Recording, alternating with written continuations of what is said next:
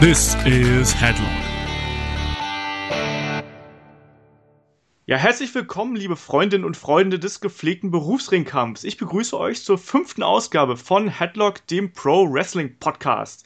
Mein Name ist Olaf Bleich, meines Zeichens freier Journalist, Autor und seit inzwischen 25 langen Jahren Wrestling-Fan. Ähm, heute geht es so ein bisschen um äh, NXT. Letzten Ausgaben waren wir ja ein bisschen mehr bei WWE und Payback und Extreme Rules verhaftet. Diesmal geht es in die De De Developmentals, wie man so schön sagt. Heute sprechen wir also dann über Talente, die den Sprung ins Main Roster von WWE geschafft haben oder vielleicht auch bald schaffen werden. Praktischerweise bin ich aber auch nicht alleine hier, sodass ihr beim Gelaber nicht die ganze Zeit äh, zuhören müsst. Ich habe auch ein paar neue Gäste eingeladen, die zum ersten Mal hier sind. Und zum einen wäre das der David. Stell dich doch gerade mal ganz kurz vor. Hallo. Äh, ja, hi, äh, ich bin David. Ich arbeite bei MannTV, ein Online-Männer-Magazin und gucke seit 29 Jahren Wrestling. Mein Gott, noch länger als ich fast. da siehst du mal. und an der anderen äh, Leitung hängt der Simon. Ja, hallo, ich bin der Simon Pfister. Ich freue mich sehr, hier dabei zu sein beim Headlock Post Podcast. Äh, Im äh, ja, echten Leben sozusagen bin ich bei Computec Media, mache da Videos, also für pcgames.de und so, kennt ihr bestimmt. Und äh, ich gucke Wrestling intensiv seit dem Royal Rumble 1992 und das könnt ihr euch jetzt selber ausrechnen, wie lange das her ist. oh, der meiner Meinung nach beste Rumble aller Zeiten übrigens. Ja, ich habe ihn, hab ihn lustigerweise auch gestern Abend nochmal gesehen. Sehr bierselig, muss ich sagen. hat es dann, dann noch mehr Spaß gemacht, aber ja, der war schon sehr fantastisch. Gerade mit den Kommentaren von äh, Bobby Heen ist ja. das ja auch ganz fantastisch. Ja, Gorilla Monsoon, Bobby Heen, groß, großartiges Team. Absolut. Ähm, aber dann von der Vergangenheit ein bisschen in die äh, Neuzeit. Bei WWE gab es jetzt ja nach WrestleMania einen großen Umbruch. Es wurde ja als der Beginn einer neuen Ära angekündigt, mit Shane McMahon und Stephanie McMahon als Authority Figures und gleichzeitig auch mit ganz viel neuen Talent, was eben von NXT zu WWE ins Hauptroster vorgestoßen ist. Und ich würde ganz gern mal da ein bisschen die Liste durchgehen und ja, ein bisschen eure Einschätzung dazu hören. Ich mache da vielleicht gerade mal den Anfang mit den Leuten, die vielleicht gerade am prominentesten eingesetzt worden sind, das sind die Villains, äh, Simon Gotch und Aiden English, die jetzt ja bei Extreme Rules auf The New Day treffen werden und dann tatsächlich auch um den WWE Tag Team Title antreten werden. Wie ist eure Meinung dazu? Also fangen wir vielleicht mal beim David an. Was ist deine Meinung zu den Villains? Das Problem ist, glaube ich, bei denen einfach das Gimmick. Äh, das heißt, das ist für mich ein Tech-Team, was halt äh, nie on top sein wird und was ich glaube, glaube ich, bei der WWE nicht sehr lange halten wird, wenn halt das Gimmick nicht geändert wird, weil ähm, die Fanreaktionen sind halt nicht so riesig. Die, die Jungs ziehen das Gimmick super durch. Im Ring klasse Jungs, aber ich glaube, da fehlt einfach irgendwas, äh, damit man sie richtig pushen kann. Ja. Was sagst du dazu, David? Äh, Simon, Simon, Simon heiße ich, aber das ist nicht schlimm. Äh, ja, ich kann mich da im Großen und Ganzen eigentlich nur anschließen. Unglaublich schwieriges Gimmick, um das over zu bringen, einfach. Ähm, hat bei NXT natürlich besser funktioniert, weil die, weil die, weil die äh, Leute da ja so smartmarkiger sind, so ein bisschen und das auch ein bisschen mehr akzeptieren als jetzt so der Mainstream-Bereich der WWE. Äh, ich finde ich finde ich find das Gimmick eigentlich super. Das ist, also, die machen ja auch so ein schönes klassisches Wrestling mit viel Ringen und so ich mag auch diese, diese, ja, äh, dass, dass, dass mich das so an, an, an, die Anfänge des Wrestling erinnert, ne? so damals am, am Rummelplatz irgendwie. Ja, genau. Und ähm, David sagt es eigentlich ganz richtig, die, die, die machen einen super Job, um das irgendwie overzubringen, aber es wird verdammt schwierig, also mhm. das, das, irgendwie lang zu halten. Ich bin ja. mal gespannt, wie sie, wie, ob sie jetzt davon profitieren, dass halt Enzo und, und ähm, Cass so dermaßen eingeschlagen sind äh, müssen wir mal sehen. Ja. Ich bin da auch äh, ein bisschen zwiegespalten, muss aber ehrlich sagen, dass äh, die letzten Wochen mich so ein bisschen na, zuversichtlicher gemacht haben, muss ich sagen, weil gerade das äh, Mic-Work von äh, Aiden English gefällt mir überraschend gut, hätte ich ehrlich gesagt nicht erwartet. Und ich finde, dass die eigentlich eine ganz gute Position gegen The New Day ähm, eingenommen haben. Es hat meiner Meinung nach ganz gut funktioniert. Ich befürchte allerdings auch, dass das nur ein Strohfeuer ist. Also ich habe wirklich die Befürchtung, dass nach dieser Fehde mit The New Day dann vielleicht noch eine Fehde mit Enzo und Cass kommt, die ja eigentlich kommen muss nach dieser Verletzung von Enzo beim äh, letzten Pay-Per-View. Aber dass es danach eigentlich auch schon vorbei ist, weil dann auch irgendwie die großen Teams fehlen, an denen sie sich äh, hochhangeln können. Und ich befürchte fast, dass sie dann von den doch sehr dominanten Babyface-Teams durchgereicht werden könnten. Also ich bin auch mal gespannt, ob sie da was äh, längerfristiges draus machen. Ich denke mal, das Problem ist auch ein bisschen einfach bei dem Gimmick, das ist halt ein Gimmick, was eher in die 80er gepasst hätte, weil es ist halt sehr comichaft quasi. Ja. Und ähm, die stehen halt jetzt Teams gegenüber, die eigentlich alle Wheel-Characters haben. Ja. Und das ist halt schwierig, das durchzuziehen. Wir sind uns aber hoffentlich einig, dass die, ähm, dass sie keine zweiten Ascension sind, oder? Äh, das nicht. Ja, ja, hoffentlich nicht. Also ich meine, was sie mit der Ascension gemacht haben, das war natürlich ganz, ganz furchtbar. Ich mochte die eigentlich bei NXT ganz gerne, so in der, in der Rolle, die sie da gehabt haben. Aber die sind jetzt ja vollkommen untergegangen. Das ist ja auch wieder eines der Beispiele, wo man sagen kann, da hat der Aufstieg ins Main Roster halt überhaupt nicht funktioniert. Also das ist sehr, äh, sehr in die Hose gegangen eigentlich. Ja, springen wir dann vielleicht gleich weiter zum, zum logischen nächsten Team, was ja dann Enzo und Big Cass sind. Da war jetzt ja Big Cass allein unterwegs nach der Verletzung von äh, Enzo bei Payback. Und ich muss sagen, der hat mich eigentlich schon überzeugt. Also sowohl vom, vom Mic-Work her als auch vom In-Ring-Style. Ich finde, der hat was und würde ja eigentlich auch perfekt in, ja, in McMahons äh, Riesenriege reinpassen, oder? Ja, sehe ich eigentlich auch so. Also ich bin ganz großer Fan der beiden auch und äh, äh, ich glaube, es war ja auch am Anfang von, von äh, so, als sie aufgetaucht sind in NXT, dass der Enzo sich da relativ bald verletzt hat. Ich glaube, der hat sich irgendwie ein Bein gebrochen, kann das sein? Und, und, und dann, da hat äh, Big Cass sehr von profitiert, damals schon, so als Singlesmann. Und äh, ich glaube auch, dass, dass Cass jetzt davon profitiert, dass Enzo erstmal ausfällt. Also natürlich wünsche ich, ich das, wünsche das Enzo nicht und so und hoffe, dass er wieder schnell fit ist. Aber ähm, er hat sich also er, er, der, ähm, er kann sich gut alleine halten. Und er, er sieht halt genauso aus, wie, wie Vince sich das so vorstellt, glaube ich. Wo, wobei ich ihn nicht als, als Big Guy pushen würde, meiner Meinung nach, weil die ergeben einfach als Team ist es halt grandios. Halt der, der Kleine, der Hektische und dazu dann der Big Man. Ich finde, die Kombination passt sehr gut. Und ich glaube, so blöd es klingen mag, die Verletzung von Enzo könnte für die beiden ein Glücksgriff sein. Weil die Fans ja. äh, haben sich jetzt quasi solidari äh, solidarisiert mit denen und äh, man sieht es auch auf Twitter, die Reaktionen ähnliches. Und das hat halt diesen Real-Life-Bezug und das, das mögen die halt auch. Ja. Die WWE hat das sehr geschickt gemacht mit den beiden. Äh, die haben ja, sind glaube ich nach WrestleMania sind die ja, äh, ja, bei Raw das erste Mal aufgetaucht. Und es war ja von einer sehr smart, markigen Crowd, die die halt auch auf jeden Fall kannten aus NXT. Und ähm, die, äh, die haben sie ja dann sofort bejubelt und, und haben die Catchphrases dann mitgesprochen und sowas. Und das, das hat sie auch, denke ich mal, so ein bisschen auf die mainstreamigere Audience übertragen und das haben sie sehr geschickt gemacht, glaube ich. Ja, also ich habe ja da live im äh, Publikum gesessen mhm. in äh, Dallas damals. Und es war tatsächlich so, dass die gesamte Raw-Show über wurde How You Doing irgendwie gerufen. Es war immer so zwischendurch, war dieser Chant irgendwie da. Und es war ganz merkwürdig, als natürlich, als die beiden dann aufgetaucht sind, ist die Halle halt explodiert. Und insofern, glaube ich, war das für die beiden auf jeden Fall schon ein Glücksfall, dass sie da aufgetaucht sind. Und ich glaube auch, dass diese Verletzung und auch dadurch, dass die beiden jetzt gerade nicht zusammen teamen können, dass es, glaube ich, ganz gut tut. Weil ich habe so ein bisschen die Angst, dass diese Ansage von Enzo und Big Cass am Anfang auch irgendwann einfach zu viel sein könnte. Die ist sehr lang in meinen mhm. Augen. Und ich glaube auch, dass die den Leuten irgendwann auf den Keks gehen könnte. Insofern ist es vielleicht gar nicht so schlecht, dass man den nach diesem guten Einstieg in die Liga eigentlich erstmal so ein kleines Break jetzt gibt. Ich gehe davon aus, dass Enzo nicht länger als vier bis sechs Wochen weg sein wird, vielleicht sogar schon bei Extreme Rules, je nachdem, wieder zurück sein wird. Aber ich glaube, dass das tatsächlich den beiden ganz gut tut, weil die Leute dann auf einmal wieder Bock haben, dass die beiden wieder zurückkommen. Ja. Und äh, insofern denke ich auch, dass die beiden da eine gute Rolle spielen können. Seht ihr irgendwelche Chancen für Enzo als Einzelwrestler mal in ein paar Jahren? Äh, ich, ich glaube, die beiden sollte man gar nicht erst splitten. Also das ist für mich so ein, so ein Tag-Team, was erstmals äh, in die Fußstapfen von den New Age Outlaws steigen könnte. Mhm. Halt ja. auch wegen, mit den Catchphrases und von der Art her, weil ähm, die, die entfachen halt irgendwas. Die haben direkt eine, eine Connection zum Publikum und ähm, diese Mischung, die macht es einfach bei denen. Es ist schon eine sehr spannende Frage, also ob, ob der Enzo das dann schaffen würde, wenn sie die irgendwann mal aufsplitten sollten.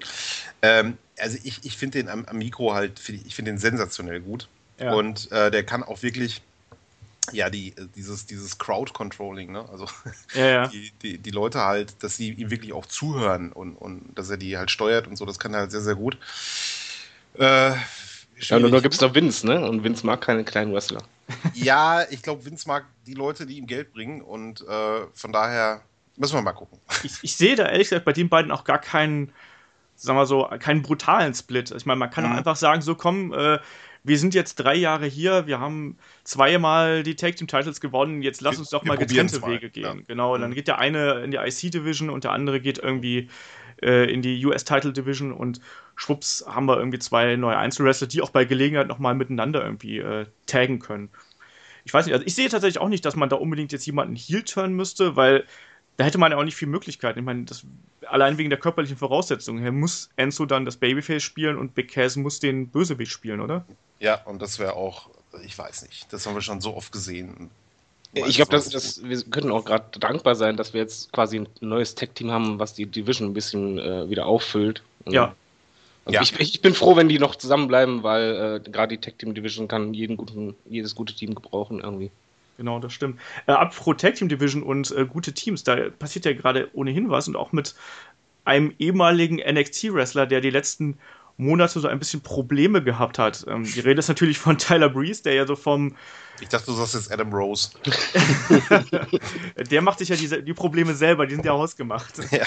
Oh, am wahrsten Sinne des Wortes sogar. Ja. Ähm, ähm, nee, ich meine Tyler Breeze, der jetzt ja offensichtlich in ein äh, Tag-Team mit Fandango gesteckt wird. Ähm, was, was meint ihr dazu? David, fang an. Ähm, ganz ehrlich, das, das, hat keine Zukunft. Also ähm, das, das, Problem ist einfach, ähm, die beiden Characters, die, die äh, kommen halt einfach bei, beim Office nicht so gut an, das merkst du ja. Äh, Fandango haben sie halt einfach irgendwann fallen lassen und äh, Tyler Breeze, ähm, ja, was sie mit ihm machen, das, das weiß man ja. Ähm, das ist einfach gerade eine Notlösung, das merkst du leider. Weil ich, ich kann da jetzt zumindest kein Konzept dahinter sehen, wo man jetzt sagt, okay, langfristig werden die jetzt äh, groß gepusht vom Charakter, vom Gimmick her würden die jetzt zwar zusammenpassen, aber das ist so ein anderes äh, Tag-Team, was halt auch nicht lange bestehen wird, meiner Meinung nach. Ja, sehe ich eigentlich ähnlich. Ich meine, ich äh, grundsätzlich glaube ich ja auch, dass man diese Jobber-Tag-Teams ja auch braucht, um äh, Leute over zu kriegen. Ähm, ich mag Tyler Breeze mehr als Fandango.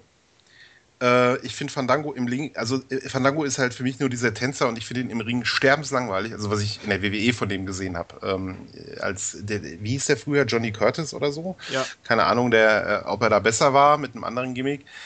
Deswegen äh, ist es, äh, bei Tyler Breeze tut es mir ein bisschen leid.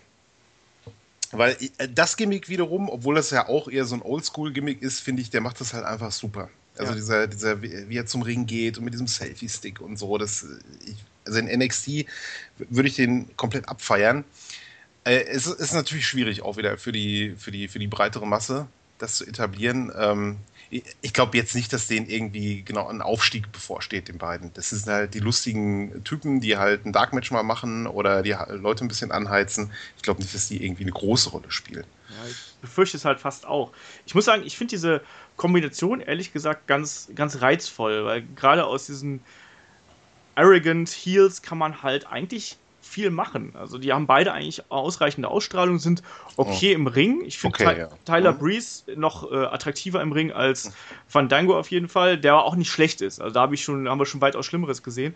Ich glaube, wenn man den beiden ein bisschen Freiraum lassen würde zur Charakterentwicklung, wie es ja zum Beispiel bei The New Day passiert ist, dann glaube ich, können die daraus durchaus was machen. Die Frage ist eben, ob sie diese Freiräume bekommen, weil wie der David ja gerade schon gesagt hat, sind die ja jetzt nicht sonderlich beliebt beim Office und entsprechend, glaube ich, haben die es einfach auch schwer, da eine vernünftige Position zu kriegen. Diese Fehde, die sie gerade mit Goldust und R-Truth da am Köcheln ja. haben, das wird ja auch im Sande verlaufen danach, oder die werden ja. sie verlieren und dann haben sie Golden Truth und der Rest ist halt dann so irgendwo in einem Undercard. Ja, sehe ich auch so. Sie sind aber auch nicht besonders beliebt beim Publikum. Also das ist einfach, das ist nicht over. Kann man natürlich jetzt wieder argumentieren, dass es Schuld vom Office ist, ja, weil sie halt keine vernünftige Story haben oder so oder nicht vernünftig eingeführt werden. Aber ich fand Fandango war, Fandango war nie over. Sein Tanz war over. Ja. Das war lustig, seine, die Musik war over, aber Fandango war nie over als Wrestler. Sobald er gewrestelt hat, Totenstille. Ich Beim Tanzen waren es alle super dabei. Ich finde es übrigens auch immer traurig, dass WWE waren immer so irgendwie hier in Europa sind, auf einmal wieder den Fandango auspacken und hoffen, dass, dass die Crowd das sich so erinnert, geht. ja. so diesen einen Moment nochmal wieder aufleben lassen und irgendwann denkt sich auch die Crowd so, Leute, leckt uns doch. Also warum sollen wir jetzt da wieder mhm. den blöden Fandango-Tanz machen, der ja auch überhaupt gar nicht zum Gimmick mehr passt. Ja. ja also das verstehe ich halt eben irgendwie nicht. Aber ich befürchte halt eben auch, dass die beiden mehr oder weniger in der Bedeutungslosigkeit versinken werden. Äh, Tyler Breeze sehe ich aber nach wie vor halt eigentlich als einen modernen Rick Martell irgendwie, gerade ja. was den Entrance angeht, finde ich absolut äh, äh, klasse. Klar, am Kampfstil kann man hier und da noch ein bisschen arbeiten und so ein bisschen mehr Story in die Kämpfe reinbringen. Aber grundsätzlich, finde ich, hat er eigentlich alles, um zumindest in der IC-Division oder um den US-Title irgendwie mitzufehlen. Aber ich glaube, genau das ist ein Problem, dieses Rick Martell-mäßige, das ist halt äh, oldschool und das Publikum hat sich einfach geändert. Und das, das merkst du einfach. Du merkst ja, dass die real bezogenen Charaktere immer besser ankommen als äh, die comichaften. New Day Ausnahme, aber die machen halt auch einfach Entertainment. Aber New Day ist, halt ist es sehr schwer. Ja, aber, aber New Day sind ja auch irgendwie so quietschig modern, dass es halt eben schon wieder cool ist irgendwie, ne? mit diesen genau, Einhörnern und Kram. Ja. Das ist halt ja, wichtig, weil als Heal äh, mit so einem Comic-Gimmick schwierig aktuell. Ja, das stimmt. Aber New Day haben mir ehrlich gesagt als schweifen wir gerade ein bisschen ab, aber egal. New Day haben mir aber als Heals besser gefallen. Ja, mir auch. Also ich finde die halt jetzt schon wieder zu weich gespielt irgendwie. Mm, ja, ich, ich, ich, mag, ich mag halt beide Inkarnationen, mag ich eigentlich sehr gerne. Also es ist natürlich, die, die sprechen natürlich diese Internet- Zielgruppen-Meme-Zeug und so sprechen die ja perfekt ab. Und ich, also ich, ich finde es halt lustig. Ich, mir sind sie noch nicht überdrüssig in ihrer Face-Rolle. Ich finde auch das mit diesem, äh, mit dem, mit diesem Müsli da, mit diesem Frühstückszeug. so, ja, äh, finde ich lustig. Ich finde nach wie vor lustig, dass er eine Trombone mitbringt. Ähm, können wir aber auch vorstellen, dass bei New Day irgendwann auch mal, dass du da halt genug gesehen hast. Ja, ich finde das fände ich halt extrem schade, weil New Day hat, oder dieses Gimmick von The New Day hat es ja tatsächlich geschafft, so drei vollkommen ja. bedeutungslose ja. Mit- und Underkader in einem Stable zusammenzubringen, der absolut funktioniert und auf einmal sind die drei unterhaltsam. Ja, also Kofi Kingston gerade, hat, der hatte bei mir diese sogenannte Go-Away-Heat. Ich ja. wollte den nicht mehr sehen in seinem Jamaika-Gimmick da noch. Und äh, dass ich den mal echt mag wieder, das ist, äh, ist große Kunst. auch, dass er auf einmal am, am Mikrofon unterhaltsam und ja. lustig ist. Und so vorher war er so das klingt jetzt vielleicht blöd, aber der klingt halt voll so, voll so blass einfach am Mikro und immer nur ja. der faire Sportsmann und der hat hier nie einen Charakter gehabt. Äh, Ganz wobei, Moment, Moment, wobei man darf nicht die Fehde gegen Orton vergessen, wo er erstmals gezeigt hat, was er eigentlich kann. Ja, aber das ist also auch schon zehn Jahre her. Falsch, ja, aber er wird meiner Meinung nach absolut falsch eingesetzt. Auch ja, jetzt natürlich. noch hat er eigentlich mehr drauf, aber ist halt so. Ja, aber das ist an die Ortengeschichte, ich will mich nicht weiter abschweifen, aber ganz kurz an diese Ortengeschichte kann ich mich auch noch erinnern und äh, ich fand halt, dass der da nicht over war. Ich habe dem das nicht abgenommen, dass da plötzlich Cap, äh, äh, Kofi Kingston steht und den, den Champion herausfordert. Aber gut, ist auch ein paar Jahre schon näher. Ja, das ist das Problem. Danach kam ja halt nichts mehr. genau, halt das, das war das Problem. Lassen. Aber man hätte halt darauf aufbauen können. Also ja. Potenzial haben die Jungs am Mikrofon generell, auch, auch die Chemie vor allen Dingen. Du merkst ja, die drei, die, die funktionieren ja. zusammen einfach sehr gut. Absolut, ja. Ja, das ist ziemlich schrecklich, äh, auch am Mikrofon, wenn man die interviewen muss. Das habe ich ja bei WrestleMania festgestellt. Ich muss das Video noch irgendwann online stellen, weil das war so chaotisch mit denen. Da habe ich mit äh, Big E und Kofi habe ich das, das Interview gemacht und die haben mich dann aus meinem eigenen Interview rausgeschmissen. Klingt sehr lustig. Mach das mal. Stell, stell das mal online. Mach das mal. Das, also danach kamen nur die Kollegen äh, von 2K, kamen dann zu mir und meinten so, Dude, you got, just got roasted. ja, so, so war das. Ähm, ja, ein weiterer Kandidat, der dann ähm, sein Debüt im Main Roster auch sehr überraschend gemacht hat, fand ich beim Raw nach WrestleMania, war Apollo Crews, der ehemalige mhm. Yuha Nation, den man ja äh, vielleicht noch aus den Independent Ligen so ein bisschen kennt. Und da bin ich sehr naja, soll man sagen, ich war, ich war zum einen überrascht, zum anderen habe ich aber auch nicht erwartet, dass man ihn jetzt so schnell hochbringt und zum dritten ist es halt so, dass ich auch gar nicht sehe, warum man ihn jetzt hochgebracht hat. Also ähm, vielleicht, ich glaube, ich höre den Simon da schon schnaufen. Was äh, denkst du darüber? nee, ich habe nicht geschnauft. Ich, äh, ich trinke ja noch weiter äh, ein Käffchen. So. Äh, wir nehmen das ja hier am, am, frühen Morgen für mich auf, was das angeht. Äh, nein. Ähm, ja, Apollo Crews. Äh, ich finde den Typen also unglaublich athletisch. So, ne? Ich glaube, der zeigt auch noch nicht alles, was er kann. Aber äh, was er äh, und er ist halt so ein Strahlemann. Der hat ja dieses irgendwie dieses Rocky Balboa Gimmick, oder? Sehe ich das falsch? Ja, so ein bisschen, ja, ja. Ja. Ähm, ja. Ähm, aber die Frage ist immer, also ich, ich, was mir bei seinem Charakter halt eben fehlt, ist, wer ist das überhaupt? Ich glaube, das ist das genau das ist das Problem. Die haben ihn meiner Meinung nach zu früh hochgeholt und er hatte bei NXT noch gar keine Zeit, seinen Charakter richtig zu formen. Ja. Also im Ring ist er bärenstark, nur er kommt mir halt momentan vor wie ein Shelton Benjamin im, im Ring super, aber er hat noch kein richtiges Gimmick. Ja. Und äh, bei ihm könnte ich mir zum Beispiel gut vorstellen, so ein Underdog, der halt, wie damals Jeff Hardy, quasi immer gegen alle kämpft, versucht, sich durchzusetzen.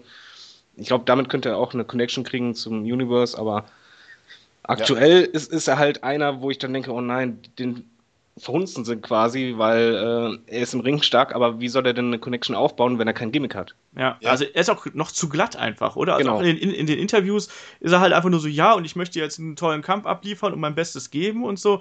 Das funktioniert doch heute gar nicht mehr, oder? Ja, glaube ich. Äh, also der, der, er hat noch keinen richtigen Charakter. Im Moment ist er einfach der Strahlemann, der halt an sich glaubt und äh, total sympathisch wirkt und so, aber der braucht halt ja eine vernünftige Storyline auf jeden Fall. Und, und ein Profil. Ja. Vernünftiges. Ich mag den aber, ich sehe den gern. Also ja. äh, ich, ich hoffe auch, dass, dass, dass der sich da durchsetzen wird. Und ich, ich finde den mega athletischen Typen Wahnsinn. Ja, ich, ich muss ja sagen, ich habe ihn ja so ein paar Mal äh, live gesehen und mhm. äh, bei, bei WXW damals.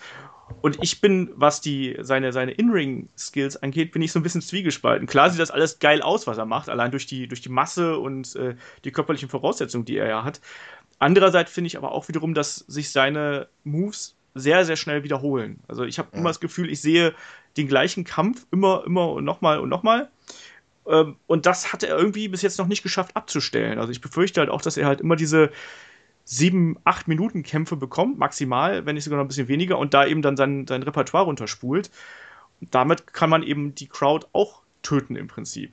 Genau das, das meine ich ja quasi. Ich glaube, das ist das Problem. Bei NXT hätte er eigentlich genau das machen müssen, dass man ihm mal ein langes Match gibt, dass man ihnen halt zeigt, wie, wie erzählst du auch im, im Ring eine Storyline. Und das hat er halt nicht. Im Grunde genommen haben sie ihn einfach meiner Meinung nach ein paar Monate viel zu früh aufgebracht. Ja. Das, das könnte halt zum Fängnis werden. Ja, ich habe halt das Gefühl, sie wollten halt einfach irgendwie so das. Die brauchten noch ein glattes Babyface irgendwie in der Mitte der Card und den man immer wieder mal reinschmeißen kann, notfalls auch in die Undercard irgendwie, der so ein bisschen gute Stimmung reinbringen kann, aber so richtig einen Plan äh, sehe ich da jetzt eben nicht hinter. Ja, richtig. Das kann durchaus sein, ja. Und ähm, ein anderer, den sie ja dann auch gleich mit ein bisschen mehr Impact reingeschmissen haben, ist äh, Baron Corbin, Sieger der Andre the Giant Battle Royale, die ja bekannterweise äh, rein überhaupt gar nichts bringt. Trotzdem muss jetzt irgendein armer WWE-Mitarbeiter immer diese Riesenstatue mitschleppen. Ähm, ja, was ist, was, ist, was ist eure Meinung zu Baron Corbin? Ich habe die letzten, in den letzten Ausgaben schon so ein bisschen breit getreten hier. Ähm, ich finde den ja ganz gut, ehrlich gesagt. Mhm. Ich den auch bei NXT. Vielleicht äh, fangen wir auch bei, beim Simon mal an. Mhm. Ähm, also ich finde, der hat sich wahnsinnig verbessert, so in seinem in den letzten, in der, der NXT-Zeit. Ähm, äh, das, das, das Problem ist so ein bisschen, ich mag, mag sein Wrestling jetzt nicht, nicht wahnsinnig gern. Also der hat halt auch nur seine drei, vier Moves gefühlt. Aber der, der, er hat ein unheimliches Charisma, finde ich. Also der hat halt eine, eine, so ein krasser Typ irgendwie, der zum Ring kommt und ich, ich könnte mir vorstellen, dass, dass, dass der nochmal richtig groß wird. Äh, sehe ich ähnlich. Also er könnte groß werden, aber momentan sehe ich das nicht, weil im Ring ist er, für mich persönlich ist er halt zu langweilig. Also ich schaue mir die Matches von ihm nicht gerne an. Mhm. Ähm, von der Ausstrahlung her hat er halt was, aber er macht meiner Meinung nach auch noch zu wenig daraus. Also er ist halt momentan einfach nur so einer, ja, er hat was Arrogantes an sich, so, so von wegen, ich, ich hau alle weg, aber ähm, so die Differenz zwischen ihm und anderen, die halt auch so sind, die fehlt mir halt noch. Das ist wieder dieses alte äh, WWE-Problem, dass die Charaktere halt nicht genug Zeit haben, quasi sich zu entwickeln und ja. dass man das auch sieht. Wenn du jetzt beispielsweise im, im Network guckst, diese ganzen Shows, zum Beispiel Breaking Ground oder so, das war ja diese Show ähm, über, die, über das Performance Center und die Leute, ja. die da halt quasi. Hab ich gesehen. Und da hat er ja, da entwickelt er ja mehr Charakter quasi in dieser Show. Da erfährst du ein bisschen mehr über ihn, wie er halt tickt, was dieses Lone Wolf-Zeug, äh, dieses Gimmick da von ihm angeht. Das Problem ist, das sehen halt die Zuschauer jetzt nicht bei Raw.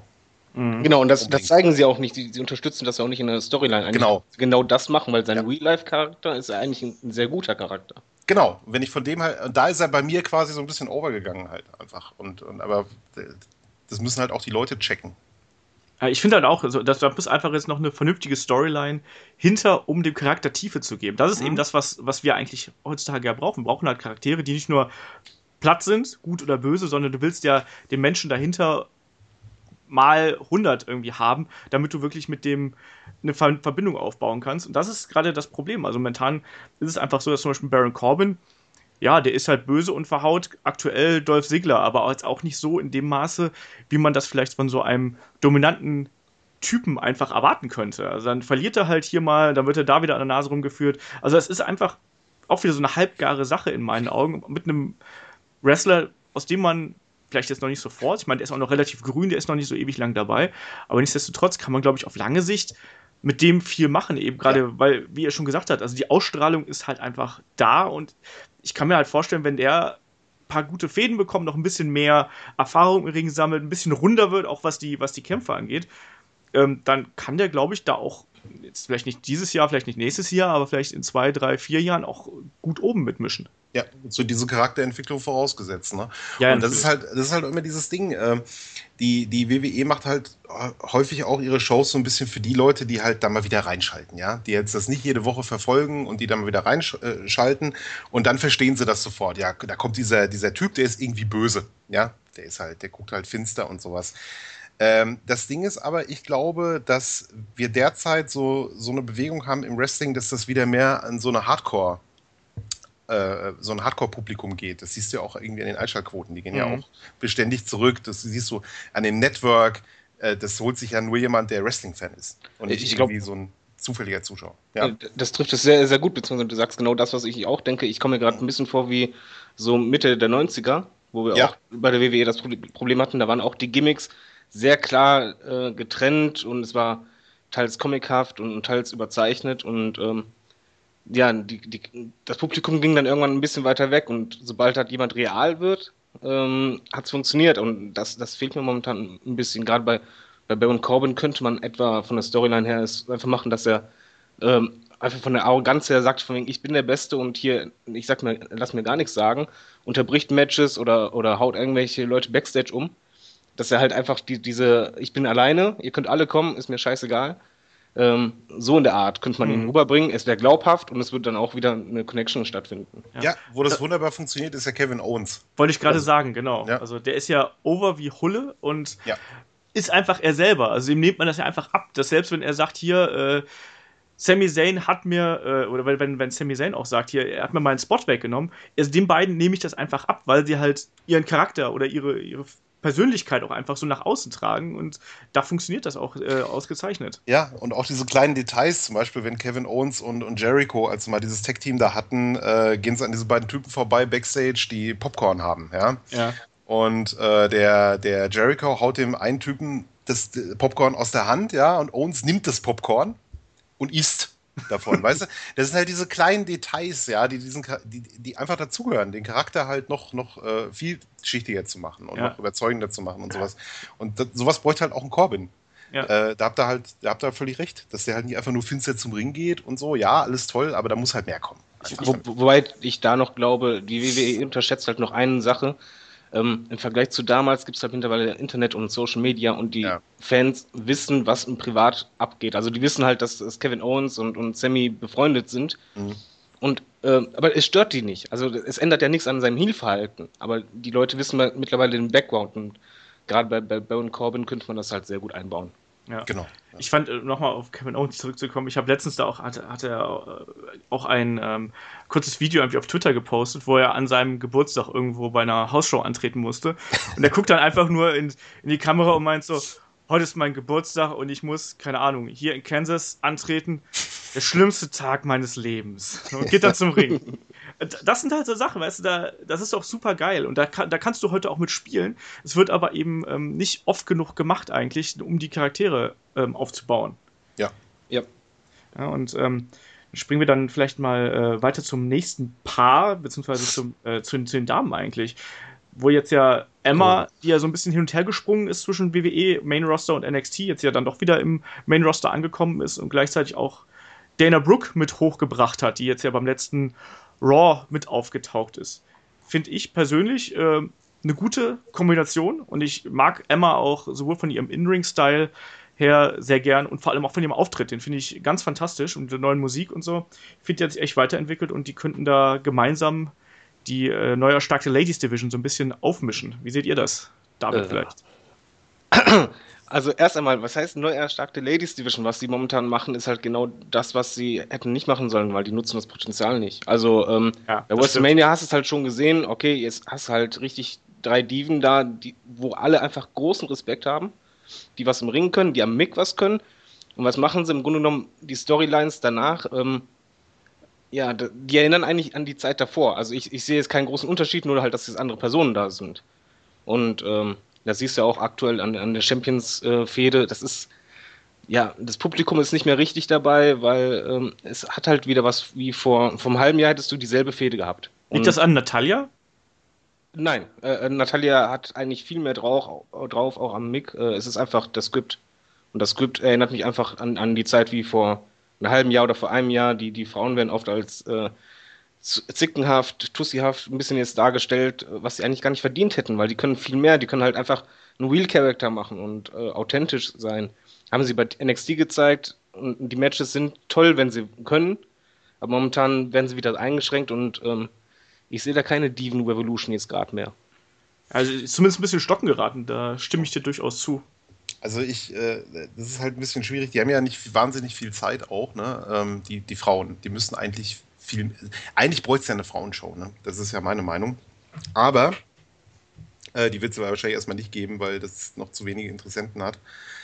Aber äh, ja, also ich finde diese Fehde Natalia versus Charlotte, wo auch noch dann irgendwie Ric Flair im Mittelpunkt steht und ein vollkommen gelangweilter Bret Hart äh, bei irgendeinem ja. Pay-Per-View auftaucht und so, das hat mit Diva Revolution nichts zu tun. Das, ja. Da stimme ich zu. Und Sasha, wo ist Sasha Banks?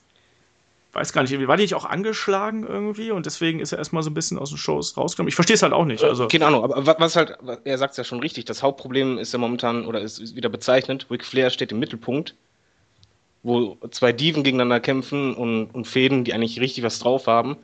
Und das ist ja wieder der falsche Ansatz, weil eigentlich hätte die das gar nicht nötig, mit Ric Flair da rumzulaufen oder ähnliches, aber der Fokus wird immer mehr von den Diven weggenommen. Das ist, ich verstehe es halt nicht. Ich finde halt, von Anfang fand ich das gar nicht so verkehrt, dass man Ric Flair damit eingebaut hat. Ähm, einfach um, um, um äh, Charlotte als Charakter so ein bisschen zu etablieren. Ja. Aber jetzt inzwischen ist sie eigentlich stark genug, um das selber zu machen. Also deswegen, ich finde, da, da, sollte jetzt auch irgendwann einfach der Split kommen und wie ähm, der Simon gerade schon gesagt hat, also warum man da Bret Hart noch reingebracht hat, der offensichtlich nicht fit und auch gar keinen Bock auf diesen aktuellen WWE-Zirkus hat, das habe ich halt auch nicht verstanden. Also ich fand diesen Auftritt bei Payback auf der einen Seite zwar so ganz nett, so als emotionaler Crowdpleaser, aber auf der anderen Seite habe ich mir aber auch gedacht, so, warum ist er da? Also er hat ja auch keinen großen Sinn und Zweck erfüllt. Und wie ihr gerade auch schon gesagt habt, also es hat im Prinzip hat diese Fehde eigentlich die Geschichte weg von den Damen genommen und hin zu zwei Oldtimern, die eigentlich keine Rolle mehr spielen sollten. Ja. Ich hoffe, das habe ich, bevor wir gerade äh, hier diesen kurzen Breakup hatten, ähm, ich hoffe, dass das halt die Abschiedsvorstellung für, oder ein Abschiedsart, Abschiedsgeschenk für Natalia ist, dass sie nochmal halt irgendwie da um den Titel kämpft, weil ich habe halt gelesen, dass die ähm, eventuell dann auch zurücktreten ja. möchte. Und danach hoffe ich endlich, dass wir die Becky Lynches und die ähm, Sasha Banks und äh, die Dana Brooks und so weiter dann mal in Aktion erleben können. Endlich. Wie seht ihr denn die Aussichten für Emma und Dana Brooke in der, im Hauptroster? Äh, ganz ehrlich, ich glaube, alle Diven haben momentan dasselbe Problem, beziehungsweise dieselbe Chance. Das ist, äh, wenn die ein bisschen besser gepusht werden, beziehungsweise sie halt ein bisschen mehr Freiheit auch hätten, dann hat auch eine Emma zum Beispiel Chance, Potenzial, aber wie sollen die halt äh, eine Connection aufbauen oder over äh, werden, wenn sie halt keine Zeit haben? Wenn die nur ihre Mini-Promos haben, wenn überhaupt, mhm.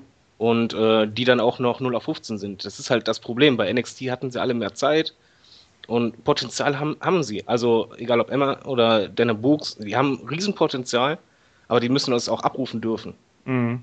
Das ist so das Problem, was ich aktuell sehe. Dem ja. ist nichts hinzuzufügen, sehe ich ganz genauso. ähm, dann machen wir doch gerade mal oder wagen wir doch den Blick mal ins NXT-Roster. Da wurde ja schon seit langem gerüchtet, dass die noch vor WrestleMania amtierenden Champions Bailey und Finn Bella ja irgendwann den Sprung schaffen sollen und sind immer noch nicht da. Ähm, liegt das einfach daran, weil ja, weil das Roster jetzt aktuell zu ausgedünnt ist oder sollte man die erstmal noch ein bisschen da unten halten, um zu sehen, wie sie sich da entwickeln? Nee, also sowohl Bailey als auch Finn könnten morgen, also könnten am Montag jetzt bei Raw auftreten und das wird funktionieren. Ich glaube, es liegt tatsächlich daran, dass das ein relativ, relativ dünnes Roster ist gerade, dass die noch da unten sind. Oder andersrum, das andere ist zu voll. Also äh, finde find ich, weil man muss aber denken, die anderen, die Verletzten, die kommen jetzt langsam wieder und dann TV-Zeit mal runterrechnen, dann wird es mhm. langsam richtig eng. Also ich mache mir da auch ein bisschen Sorgen. Also ich bin froh, dass es Finn gerade noch nicht debütiert und äh, Bailey auch nicht, weil die würden ein bisschen untergehen, sobald halt Cena und Co. wieder da sind. Ja. ja. Ähm, könnte man sich Finn Balor als äh, neuen Anführer des Bullet Club vorstellen, dass sie das wieder aufleben lassen, dass er den Balor Club übernimmt und AJ Styles rauskloppt? Das kann man sich sehr gut vorstellen. Äh, das Ding ist, sie müssen es halt vernünftig erklären. Also ich finde auch, dass sie diese, äh, die, die ganze Bullet Club-Geschichte eigentlich für den, für den Zuschauer, der jetzt vielleicht nicht das in Japan verfolgt hat und das nicht so äh, kennt, dass das ein bisschen zu kurz kam ja. irgendwie. Warum sind AJ Styles und Doc Gallows und so befreundet? Hä, was? Was für ein Club und so? Und deswegen, wenn jetzt noch Finn da mit reinkommt, dann, und, und den, der dort auch noch nicht bei Raw debütiert hat, äh, ist, glaube ich, weiß ich nicht, ein bisschen too much, oder? Zumal das Stable, in Anführungszeichen, auch viel zu schwach dargestellt wird, meiner Meinung nach. Also es ist halt äh, keine Dominanz wirklich da. Ähm, und ich glaube, das muss man erstmal machen, dass die halt äh, als, als wirklich ernsthaftes Stable dargestellt werden. Dann würde es Sinn ergeben, wobei ich glaube, dass das Finn auch vom äh, Unique-Gimmick her auch alleine, glaube ich, besser ja. dran wäre. Ja, denke ich auch. Denke ich auch. Aber kommen wir vielleicht nochmal zurück zu, zu Gallows und Anderson gerade, weil die ja im Prinzip ja auch so Quereinsteiger gerade ins, ins Main-Roster sind. Ähm, ich habe da mal, ich weiß gar nicht, als die das erste Mal aufgetaucht sind, wurde, wurde etwas geschrieben darüber, dass die beiden, dass deren Auftritt vergleichbar wäre mit, der, mit dem ersten Auftreten des, der NWO, was ich halt überhaupt gar nicht verstanden habe, weil es komplett außer Relation gerissen worden ist. Also, was David gerade auch schon gesagt hat, also es fehlt einfach, auch, auch da wieder, es fehlt halt die Darstellung, diese, dieser neuen Gruppierung oder dieses neuen Tag-Teams, warum sind die so stark? Da reicht es nicht, dass sie ständig nur erzählen, dass sie aus Japan kommen und da ganz viele Titel gehalten haben.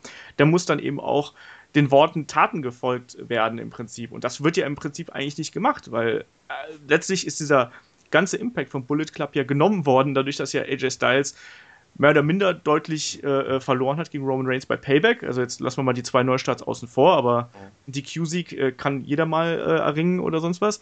Aber trotzdem haben die jetzt ja eigentlich relativ wenig Impact gehabt, als sie reingekommen sind. Aus dem hätte man halt einfach, in meinen Augen, auch schon innerhalb der ersten Wochen viel mehr machen können. Und vor allem, vielleicht hätte man sie auch nicht so früh antreten lassen sollen in einem regulären Match, sondern dieses Outsider-Ding halt noch ein bisschen länger durchziehen. Mhm. Sehe ich genauso. Ja. ja. ja, eben genau dieses Outsider-Ding, das hätten sie viel länger ziehen müssen und äh, ich fand es auch fatal, dass sie halt bei Payback, na, wie die gehandelt haben, es war halt unlogisch.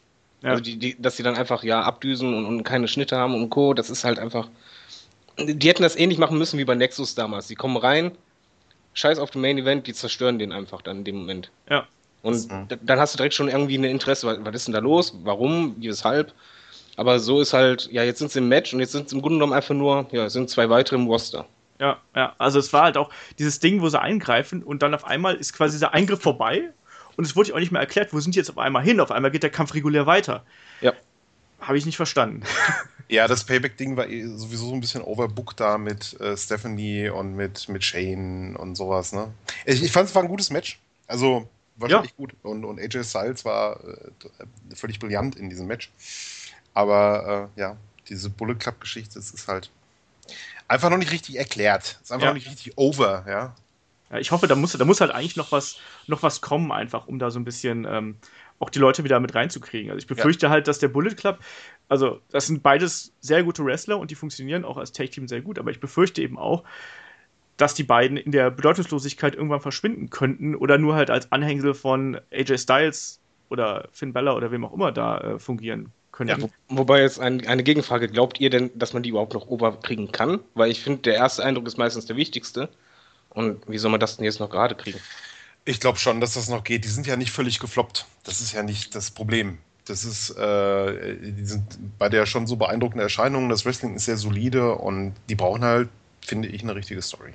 Ich glaube auch, ich auch, dass man da mehr draus machen kann, aber vor allem muss man es halt darüber machen, dass die, die Aggressivität und die, diese Ruchlosigkeit, die den Bullet Club immer ausgezeichnet haben, die musst du halt in den Vordergrund stellen. Das machst du aber eben nicht, indem sie ein reguläres Match gegen die Usos bestreiten oder äh, den ein Elimination-Match gegen Roman Reigns verlieren, weißt du? Das, so funktioniert das halt nicht. So der Bullet Club muss halt mit miesen Methoden irgendwie zum Erfolg kommen und die Leute hinterrücks verprügeln und aufs Übelste einfach vermöppen, um dieses schöne Wort ja. mal wieder zu benutzen.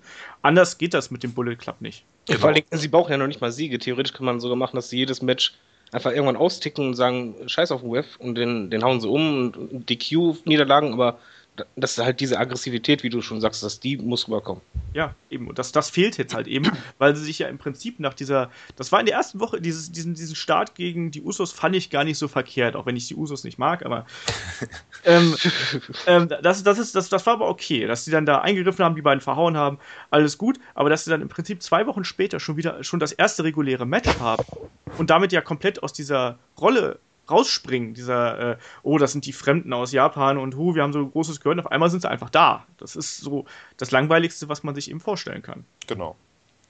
Und äh, muss man halt mal sehen, wie das mit den beiden weitergeht. Ich glaube aber auch, dass man aus denen noch was rausholen kann, wenn man da entsprechend Zeit und Mühen investiert in die beiden. Ja. Ähm, wo wir gerade bei Clubs sind, es mehrt sich ja langsam bei NXT auch ein äh, TNA-Club so ein bisschen, wenn man mal das, in das Roster reinschaut. Wir haben Samoa Joe, wir haben einen Austin Aries und ähm, jetzt ist Eric Young auch noch aufgetaucht, wobei der wohl offiziell noch keinen Vertrag unterschrieben hat. Dann steht noch der Name Bobby Roode irgendwo im Raume, der eventuell auch noch irgendwann kommen soll.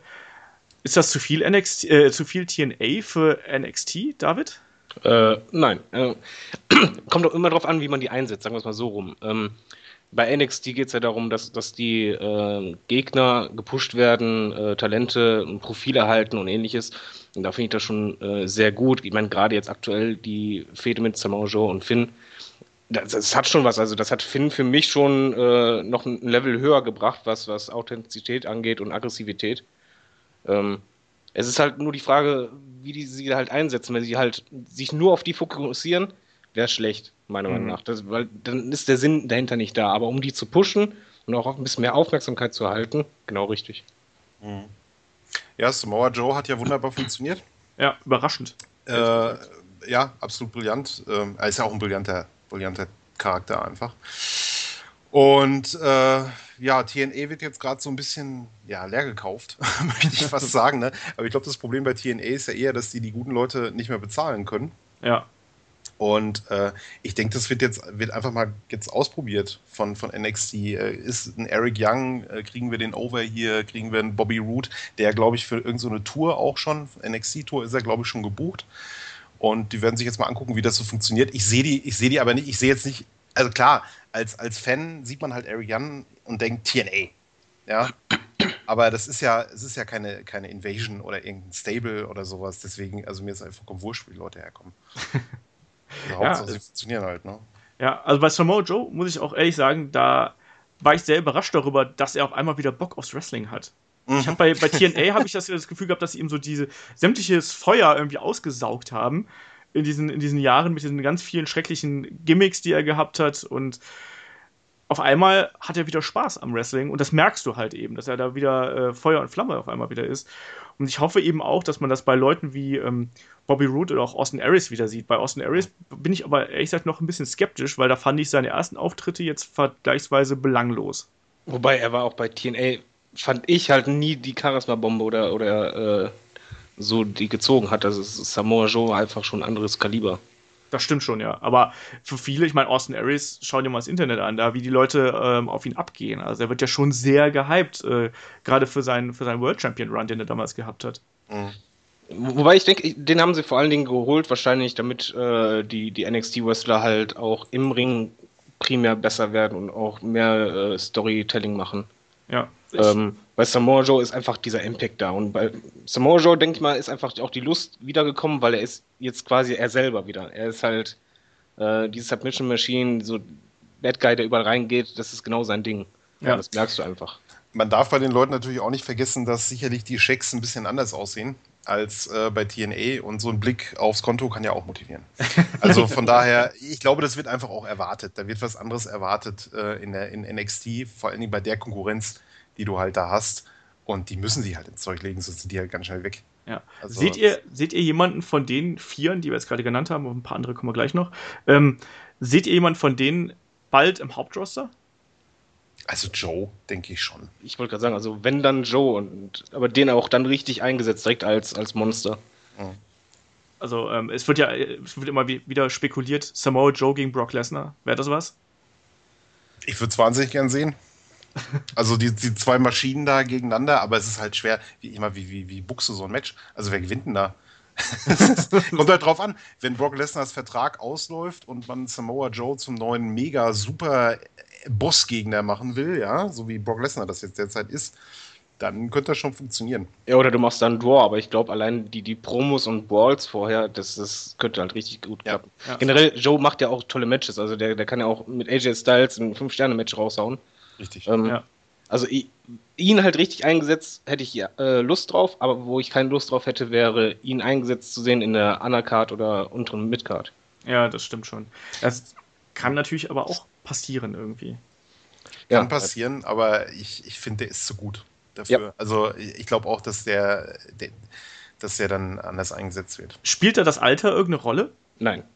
Also vor allem, ich meine, bei, bei, Joe, da, da, wenn du den siehst, das erste, was du denkst, ist nicht das Alter, sondern einfach nur, boah, das ist eine Maschine. Ja. Mhm. ja. Und ähm, das ist bei ihm genau das Richtige. Und deswegen, also wenn du ihn halt richtig pusht, ist es auch noch glaubwürdig. Ja. Ist halt nicht so, dass du jemanden dann pusht und sagst, der ist plötzlich stark, sondern den siehst du an, dann, wenn du den auf der Straße siehst, machst du einen Bogen um den. Ja. An, also bei ihm äh, denkst du auch wirklich, das ist ein ganz wichtiger Punkt. Du, du, das kommt ja auf die Person an, ob du das Alter quasi siehst. Äh, Alex Riley beispielsweise, äh, ich finde, der sah halt total verbraucht aus. Ja. Und ähm, die, die, ne, das kommt halt einfach auf die, auf die Person an. Ja, absolut. Ähm, wen seht ihr denn im aktuellen NXT-Roster, der, den, der noch einen Sprung nach oben schaffen könnte oder auch vielleicht innerhalb von NXT noch weiter ähm, nach oben kommen könnte. Also klar, Shinsuke Nakamura ist der Name, der natürlich ganz groß und ganz weit vorne steht. Ähm, ich gehe auch davon aus, dass das wahrscheinlich die nächste Titelfehde sein wird, oder? Samoa Joe gegen Nakamura ist für mich Money, wenn er mich ja. fragt. Ja. Äh, Nakamura auf jeden Fall. Zack Ryder hätte ich jetzt fast gesagt. ähm, ja, ich bin hier gerade auf der WWE-Webseite und gucke mir die ganzen Leute an. Asuka finde ich super. Super ja. Charakter, super Wrestlerin. Ähm, auch extrem viel Charisma. Aber die äh, würde nicht overkommen, glaube ich.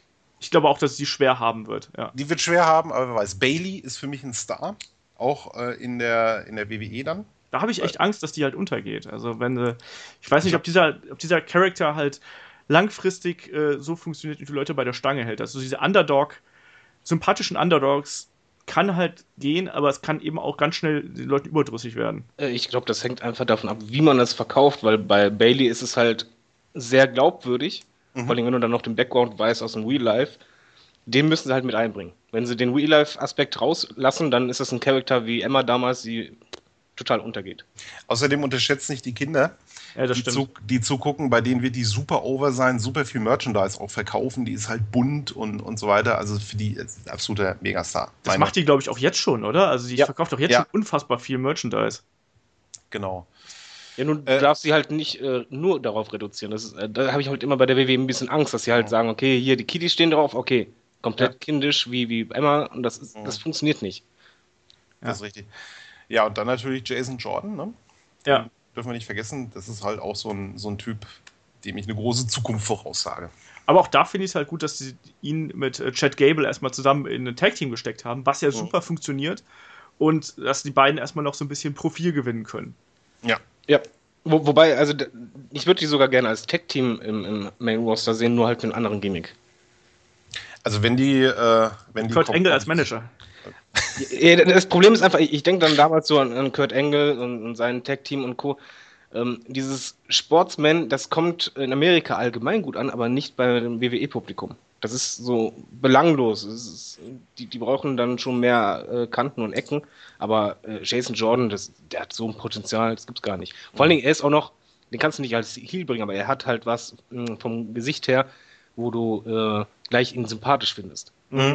Das stimmt, ja. Er hat irgendwie so äh, ein natürliches Charisma, was aber gleichzeitig Sympathie dabei erzeugt. Das finde ich halt auch. Dass du, dann stehst du halt gegenüber und denkst so, oh, das könnte eigentlich auch ein netter Kerl sein. Ne? Genau. Ähm, ein, einer, der jetzt auch in den letzten NXT-Shows regelmäßig angetreten ist, was ja bei 45 Minuten pro Woche jetzt hier nicht so einfach ist, ist Elias Sampson. Ja, die wollte ich schon nennen. was ist mit dem? Ich bin da sehr unentschlossen, was, äh, was seinen Charakter und was äh, seinen Weg angeht.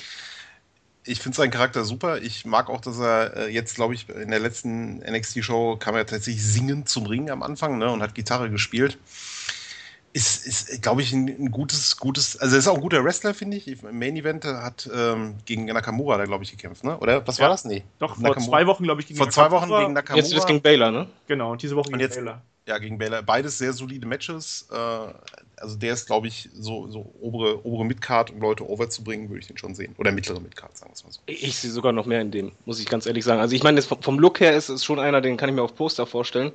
Und äh, das Gimmick finde ich klasse. Ich, ich finde den auch äh, sehr glaubwürdig, was ich halt sehr wichtig finde. Und äh, man muss sich nur mal vorstellen, wenn sie das halt wirklich zum Beispiel machen, äh, was ich, Halle 20.000, Licht geht aus, nur ein Spot und der kommt mit der Gitarre rein. Mhm. Einfach ganz ruhig und der, der kann halt echt einschlagen, wenn man den richtig bringt, glaube ich. Also ich sehe in denen schon sehr viel Superstar-Potenzial. Ich sehe da ein äh, Guitar-Shot incoming an, äh, mit Reminiscence an Jeff Jarrett. Ja. So, das, das wäre halt super, wenn sie das halt wieder mit einbauen könnten. Also ich finde, es war ja mein, ich musste ja sehr laut lachen jetzt bei der letzten NXT-Folge, als ja Finn Balor die Gitarre erobert hat.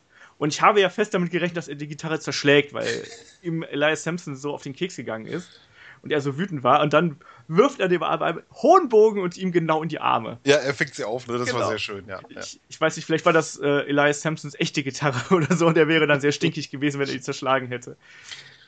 Ja, wie, wie, seht ihr die Chancen von äh, Shinsuke fürs Main Roster? Äh, riesig. Also der ist halt sowas, der, so anders als das, was die Leute in der WWE ge gewohnt sind, dass ich glaube, dass wenn sie den geschickt bringen und vielleicht auch von der, von der, vom Publikum bringen, nach einer Großveranstaltung oder so, wo die Leute ein bisschen smarkiger sind und den total abfeiern, glaube ich, ist der, also mit der Theme-Musik auch und wie er sich halt gibt und wie er zum Ring geht und so weiter, ist der super over, glaube ich. Das glaube ich auch. Ich finde, da haben sie auch alles richtig gemacht, was gerade was den, was die Präsentation angeht, was ja bei vielen NXT-Wrestlern so ein bisschen manchmal so ein bisschen außen vor bleibt, aber ich fand auch, dass sie den, die Präsentation eines neuen Stars, die kann halt eigentlich nicht besser sein, auch mit dem, mit dem Entrance, mit der Musik und dann auch, wie sie ihn auch in den Vignetten vorher vorgestellt haben. Das haben sie auch gut gemacht, ne? wo sie dann seinen Strong-Style in den Mittelpunkt gestellt haben. Das ist schon richtig fein. Ähm, David, könnte das ein Problem werden, dass er halt kein fehlerfreies Englisch spricht? Ähm, ja, ich glaube, die, die, die Smarks mögen das, wenn man das halt nicht versucht zu vertuschen. Also, ähm, man muss es halt nur glaubwürdig überbringen. Braucht er einen Manager? Als Spokesperson? Äh, schwierig. Ich, ich finde halt, äh, Manager ähm, lässt aktuell halt immer den, den Wrestler ein bisschen schwächer aussehen. Ich meine, äh, erinnert euch einfach an Cesaro. Mhm. Der ist ja am Mick jetzt nicht die Bombe, aber in dem mhm. Moment, als sie halt Paul Heyman neben ihn gestellt haben, wirkte er ja, noch schwächer. Also was aber auch an, der, an dem Interviewstil von Paul Heyman lag, der eigentlich dann Nat nur auf Brock Lesnar rumgeritten ist. Mhm. Aber das Problem ist halt bei Brock Lesnar zum Beispiel, ist dann ein Charakter, wo ich sage, der braucht einen Manager, weil den lässt du nicht reden. Ja. Das, das, ist ein Tier, der lässt nur Taten folgen, aber es muss halt zum Gimmick passen. Und wenn dann eigentlich so ein netter Kerl ist oder sonst was, es muss uns immer Zerstörer sein und der darf in dem Moment auch im Grunde genommen muss der Grund sein, warum er einen Manager braucht, weil er keinen Bock hat zu reden. Ja. So muss es rüberkommen. Ja, außerdem würde der Manager ein bisschen was von seinem ganzen Act wegnehmen, ein bisschen Aufmerksamkeit und der, der, der hat halt so viel Charisma, der braucht keinen Manager, der muss auch nicht reden, braucht er nicht. Der macht mehr durch, mit, mit seinem Körper, mit seiner Körpersprache und so. Ich bin gespannt. Wie seht ihr jetzt die, äh, die Ladies Division gerade? Es ist ja so ein bisschen, äh, es läuft ja alles gerade so ein bisschen auf äh, Asuka versus Nia Jax in naher Zukunft raus. Ich glaube, Bailey wird noch, soll noch da bleiben, so wie ich das im Internet gelesen habe, mhm. damit sie noch ein Babyface äh, oben an der Spitze haben. Aber ansonsten, glaube ich, ist es gerade ein bisschen dünn und die müssen da neue Leute aufbauen. Also mir fallen da relativ wenig Damen nur noch ein, die jetzt da ganz oben mitmischen. Ja, also ich bin, ich bin Fan von Carmella, ich mag die. Mhm. Ähm, funktioniert für mich, hat für mich super funktioniert mit Enzo und Cass, aber auch so. Äh, hat die viel Charisma und ist auch im Ring nicht schlecht. Aber ansonsten, ja, ich bin kein großer Nia Jax-Fan. Ich weiß nicht. Oh, danke, ich auch nicht. also irgendwie, irgendwie, ich, das liegt jetzt nicht daran, wie die, wie die aussieht oder sowas, ja, aber der, der, der Charakter funktioniert irgendwie nicht für mich. Das Problem ist, es ist im Grunde genommen ein Klon von Tamina Snooker für mich. Also sowohl optisch ja. von, von, und von der Darstellung halt vom Charakter her. Ja. Und da fehlt einfach ein Profil. Das ist, mir reicht das bei einer Diva nicht einfach, ja, die kommt rein, macht ein Squash-Match und geht dann wieder raus. Dazu dann noch, das, das Gesicht ist einfach bei ihr noch einfach zu, äh, wie soll man sagen, sympathisch Mhm, also, dass das sie dann noch als, als Bad Girl halt rüberkommt. Und ähm, ich finde, das ist einfach, sie, sie, ist noch viel zu früh. Also sie ist noch gar nicht so weit. Das, das merkst du einfach, dass sie noch nicht sich richtig selber gefunden hat. Ähm, ja. Nee. Alexa Bliss haben wir dann noch. Äh, das Gimmick mag ich nicht. Das ist so 90s irgendwie. Ja, und ansonsten. Dann sind halt ganz viele äh, neue Wrestlerinnen ja reingekommen, mhm. deren Namen mir gerade nicht einfallen. Also die werden ja immer wieder so bei NXT dann präsentiert, mal kurz reingeschmissen. Die heißt ja eigentlich der, der Peruso, Peruso, irgendwie sowas. Ähm, äh, keine Ahnung, aber da muss auf jeden Fall noch, glaube ich, viel Aufbauarbeit betrieben werden, dass da eben wieder was nachkommt, weil es im Prinzip haben die, die Damen-Division schon ziemlich ausgedünnt, äh, äh, was, was, was das angeht, oder? Apropos Damen-Division, was haltet ihr von Eva Marie, nicht in Ringstyle, sondern was Zukunft angeht? Meint ihr, die bleibt bestehen oder wollt ihr die sehen? Oder? Also ich finde die ähm, von der Ausstrahlung her sehr, sehr gut und ich finde, ich habe das habe ich auch in einem früheren Podcast schon gesagt, ich finde eigentlich dieses in einer, in einer Welt, wo es plötzlich auf, äh, nur noch Ladies Wrestler gibt, ist es doch super, wenn du eine Diva dabei hast. Und ich glaube, da wird sie halt ganz gut reinpassen, diese Lücke. Sie, sie hat sich vor allen Dingen ja auch, auch stark verbessert, muss man sagen. Die ist, glaube ich, immer noch nicht ganz da, wo man sie gerne haben möchte, was ihre Ringfähigkeiten angeht. Und sie hat es auch schwer. Sie hat schwer, aber sie ist in dem Sinne over, dass sie halt eine Reaktion einfach provoziert. Äh, wenn man Eva Marie sieht, dann hat man eine Meinung die, die ist, ist ja halt nicht scheißegal. Und äh, ich, ich finde auch, es ist ein gute, also sollte dabei bleiben auf jeden Fall. Ja. Ich, ich persönlich sehe sie weniger als, als Wrestlerin, ich hätte die eher als, als Valet gesehen, also so ein Sunny-Ersatz oder ähnliches. Ich glaube, da könnte die halt Aber richtig ist die, rocken. Ist die da, finde ich, auch schon fast zu, zu dominant in ihrer Erscheinung? Mhm. Na, äh, war Sunny damals zum Beispiel auch. Ähm, ich, ich, also ich weiß, ich glaube einfach, das würde ihr vielleicht auch ein bisschen Sicherheit geben. Aber du musst auch mal überlegen, wie viel, wie viel Wrestler hat Sunny Over gebracht? Sondern Sunny war immer nur Sunny Over und äh, ansonsten hat sie eigentlich. Shawn, Shawn Michaels und Bret Hart, Entschuldigung. so, also sie hat sie auf eine andere Art Over gebracht. Ja. Und, ja. und Ander wahrscheinlich noch. Ähm, Entschuldigung. ja, aber so als, aber so als, als, als Valet hast du ja die, äh, eigentlich die Aufgabe, dass dein Schützling gut aussieht und im Endeffekt hat sie halt immer am besten ausgesehen. Das ist ja auch nicht. Richtig, ja. Ja, okay, dann ist das Sunny schlechtes Beispiel, aber es gibt ja auch gute Beispiele. Ähm. Ja, ich, ich weiß nicht, also ich, ich weiß nicht, ob diese Zeit der äh, Valets äh, nicht so ein bisschen vorbei ist einfach und. Ja, die Frage ist nur, wird Eva Marie irgendwann mal so stark genug sein, ein richtiges Match zu, äh, zu ziehen? Kann das ist halt die große Frage. So, äh, also ich, ich, ich, ich gucke sie sehr gerne an, jetzt sowohl optisch als auch im, im Ring. Ähm, weil ich sehe, die ist bemüht, aber mit deren 20-Minuten-Match irgendwie gegen, gegen Charlotte oder so, kann ich mir nicht vorstellen. Ja, aber auch nicht in zwei, drei Jahren. Andererseits muss man aber sagen, dass hier ihr Match gegen Bailey vor einigen Wochen da, das war doch schon okay. Also da konnte ich gut mit leben. Klar, das war am Ende ein bisschen overbooked und so, aber da hat sie zumindest schon mal gezeigt, dass da durchaus Potenzial drin ist. Also ich glaube auch, dass, ich, ich, weiß gar nicht, wie alt sie ist, aber ich kann mir halt schon vorstellen, dass man da auf lange Sicht durchaus ähm, was, was rausholen könnte. Ähm, mal schauen. Glaub, mal, mal eine andere Frage, wenn wir eh bei NXT sind, was mich interessieren würde, eure Meinung. Ähm, was, was ist, wie seht ihr das? Was ist besser, wenn man im Main Event bei NXT ist oder in der Undercard bei, beim Main Roster? Also ich denke jetzt an Neville und Co. Ich, ich überlege halt immer, ist es vielleicht nicht doch besser, wenn jemand rein bei NXT bleibt und dafür das Face dort ist? Ich glaube, es ist für dein Portemonnaie besser, wenn du im Main Roster bist. Mhm. Das hat, das hat ähm, ich glaube, dieselbe Frage hat letztens Tyler Breeze nämlich genau damit beantwortet. Er sagte halt auch, da hat ein Fan gefragt, ist, doch, ist das nicht scheiße, dass du jetzt da irgendwo beim Main Event rumkreuchst und sagte er nur so, ja, ich habe gerade auf mein Bankkonto geguckt. Geht. Ja. Aber aus Sicht des Publikums natürlich. Ja, aus Sicht ne? des Publikums ist es natürlich scheiße, wenn du da irgendwo ja. deine 3-Minuten-Matches, im Zweifelsfall wirst du sogar gesquashed, irgendwie da führen musst. Klar ist das kacke für die, für die Zuschauer, weil halt viele von den Wrestlern, die von NXT hochgekommen sind, das Potenzial haben, viel bessere Kämpfe zu bestreiten. Ja, aber, ein verlorenes Match von Tyler Breeze ist halt ein gewonnenes Match eines anderen. Und ähm, ja, das ist, es ist halt immer so schwierig zu beantworten, weil. Ähm, also ich denke halt immer an Neville, das ist so mein, mein Lieblingsbeispiel. Der Typ hat einfach bärenstarke Matches hingeliefert, er hat was drauf. NXT war ein Held halt quasi, kam darüber. Und dann war es das. Aber siehst du Neville als Champion, als WWE-Champion, für, für den Leute Tickets kaufen, um den bei WrestleMania im Main Event zu sehen? Äh, den sehe ich mit, mit einem richtigen Gimmick als, als US-Champion. Ja. ja. Ja, genau, auf dem Niveau. Aber, aber da halt wirklich, ja, aber da ist er noch nicht mal ansatzweise. Der ist eigentlich eher von, von der Darstellung her, ist er schon Undercard.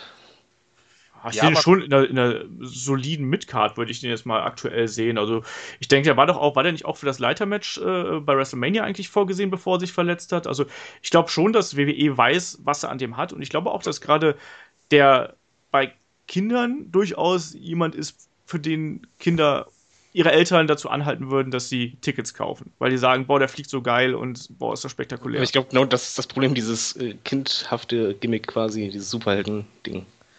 Ich weiß, ich, ich vergleiche dann, wenn ich an, an Sammy denke, Sammy hat halt eingeschlagen, der ist halt, der hat gar kein Gimmick im Grunde genommen. Aber ich muss auch sagen, dass leider Sami Zayn als Wrestler auch äh, Neville deutlich überlegen ist, was das Storytelling ja. und was ja, den Charakter angeht. Und der hat auch einfach mehr Ausstrahlung. Ich finde, das war auch schon früher bei den, in den Indies noch das Problem von, von Puck, wie er damals noch hieß, dass er zwar im Ring unglaublich beeindruckend war, aber auf dem Weg dahin fehlte halt irgendwie so ein bisschen was. Also ich hatte es immer schwer gehabt, mich mit, mit dass, dass diese Connection ähm, aufkommt mit ihm. Deswegen weiß ich nicht, ob er da äh, für den Moment, glaube ich, ganz gut aufgehoben ist, wo er jetzt gerade steht. Abgesehen davon ist er auch erst ein Jahr dabei. Also man, mhm. vielleicht muss man auch einfach mal abwarten, wo der Weg da noch hinführt. Aber hier interessante Frage mal an euch. Ähm, Zane, ja? Sami ja. Zane. Äh, man liest ja öfter mal, das könnte so der, der, der nächste Daniel Bryan oder so werden, ja? Also dieser Underdog, der halt dann irgendwann mal ganz nach oben kommt. Seht ihr das auch so? Ja. Äh, hat er dieses Potenzial? Er, er, hat auf jeden Fall das Potenzial, was ich halt super gerne sehen würde, wäre halt, äh, dass sie die Kevin Owens-Fehde halt richtig ausbauen, weil das hat für mich so etwas wie, ähm, sagen, von, von, der Qualität her könnte es so etwas sein wie damals Bret Hart gegen Shawn Michaels. Ja. Mhm. Und dadurch würde, würden beide so hochgehoben werden und ein Semi ist halt einer, der hat schon das Potenzial dazu. Sowohl im Ring als auch von der Ausstrahlung her. Er ist halt einer, den das Publikum direkt sympathisch findet. Den kannst du nicht als Ziel bringen. Nee, das mhm. hat ja auch nie funktioniert. Ich meine, der war ja, glaube ich, auch. Ich kann mich an keinen Kampf erinnern, den er jemals als Heel gewrestelt hätte, die letzten äh, zehn Jahre mehr oder weniger. Ich finde auch, dass er auf jeden Fall das Potenzial hat, wo er dann. Oder dass er irgendwie ganz oben mitspielt. Er wird keiner sein, der den Titel lange halten wird, aber ich kann mir vorstellen, dass er seinen großen, seinen großen Moment oder seine ein, zwei großen Momente ähm, absolut bekommen wird und da auch den äh, WWE-Titel holen wird. Also für mich ist das äh, ein Star in the Making und ich glaube auch, dass diese Fehde mit Kevin Owens, das wird alles schön vor sich hinköcheln und die beiden können sich im Prinzip aneinander hochziehen. Kevin Owens sehe ich auch als jemanden, der vielleicht nicht dieses Jahr, aber nächstes oder übernächstes Jahr auf jeden Fall sich den großen Gürtel holen wird. Und das sogar länger, glaube ich. Ja, mhm. absolut. Mhm. Owens muss, muss jemand sein, den musst du als dominanten äh, Heel-Champion darstellen. Mhm. Ich hoffe nicht, dass sie aus ihm den feigen Heel-Champion machen, oh, wie wir ja schon tausendmal hatten. Wie bei Rollins. Zum Beispiel, obwohl da an der Anfangsphase, finde ich, ging es da noch, aber. Ähm, ja, aber Anfang ja, aber du kannst es nicht über Monate ziehen. Nee. Er, vor allen Dingen, weil das Problem bei Rollins war einfach, was sie halt bei, bei Sammy nicht machen dürfen und bei, bei Kevin Owens auch nicht er ist im Ring zu gut und das Publikum weiß es und ja. sieht es auch. Und dann, dann kannst du einen nicht als Feige hinstellen, sondern du musst halt jemanden quasi das, was er kann, zeigen lassen. Mhm. Ja, das äh, denke ich auch. Also die müssen, die müssen halt glaubwürdig einfach aufbauen und entsprechend auch seinen Charakter dann präsentieren. Und, äh, Owens zum Beispiel war ja auch immer eine Figur, die auch, um den Titel einfach zu halten, dann einfach mal gesagt hat, ja, leck mich, dann gehe ich halt einfach aus der Halle und behalte halt meinen Titel. Das passt aber in dem Moment eben zu der Figur, die er darstellt. Ja. Wobei bei Owens möchte ich gerne anfügen, es gab den schönsten Moment, den, den ich fand, einfach, dass er ähm, bei, bei Payback einfach, er wollte seinen Intercontinental Champion Titel als erstes haben. Ja. Und das, das hat diesen Titel für mich so aufgewertet wie schon, äh, wie damals äh, zu Mr. Perfect Zeiten und Co. nicht mehr. Ja. Da, da hatte jetzt wirklich eine Wertigkeit, weil der ist verbissen, egal welchen Titel er möchte, und du, das hebt diesen Titel einfach und die Wertigkeit so dermaßen auf, was ich sehr wichtig finde, weil gerade die Midcard-Titles, die sind einfach um, ähm, belanglos gewesen. Ja. Bis jetzt. Ja, ja der US-Titel ist ja auch so ein bisschen äh, schwierig äh, die letzten Wochen behandelt worden, oder? Also der war ja, die, der Pre-Show-Titel war es ja eigentlich. Ja, äh, ganz furchtbar. Die haben den halt so lange, so viel Energie da reingesteckt, den aufzubauen durch diese Cena US äh, Challenge, ne? US äh, Title Challenge. Und dann machen sie halt so, eine, so einen Pre-Show-Kram wieder da draus. Und dann noch, ja. Also es ist halt schwierig. Ich glaube auch, dass man nicht unbedingt zwei Midcard-Titel braucht, ehrlich gesagt. Ich, ich finde auch die Bezeichnung ist falsch. Die macht das schon kaputt. US, US ja, meinst du? Mhm. Weil, weil US, das grenzt einfach zu sehr aus. Ich finde es halt komisch, wenn ein Mexikaner einen US-Titel hält. Äh, okay, ja, äh, schade. Weil Intercontinental-Titel, der hat gereicht. Das ist, generell auch, auch, die Wertigkeit ist ja höher, je weniger Titel da sind. Ja, also in den 90ern, für die Leute, die das nicht wissen, war ja der Intercontinental-Titel war ja ein Riesending und du wusstest, der, der den hält, das ist halt wahrscheinlich der nächste große Mann in der WWE, der nächste Champion und so, ne? Und das ist halt heute nicht mehr so.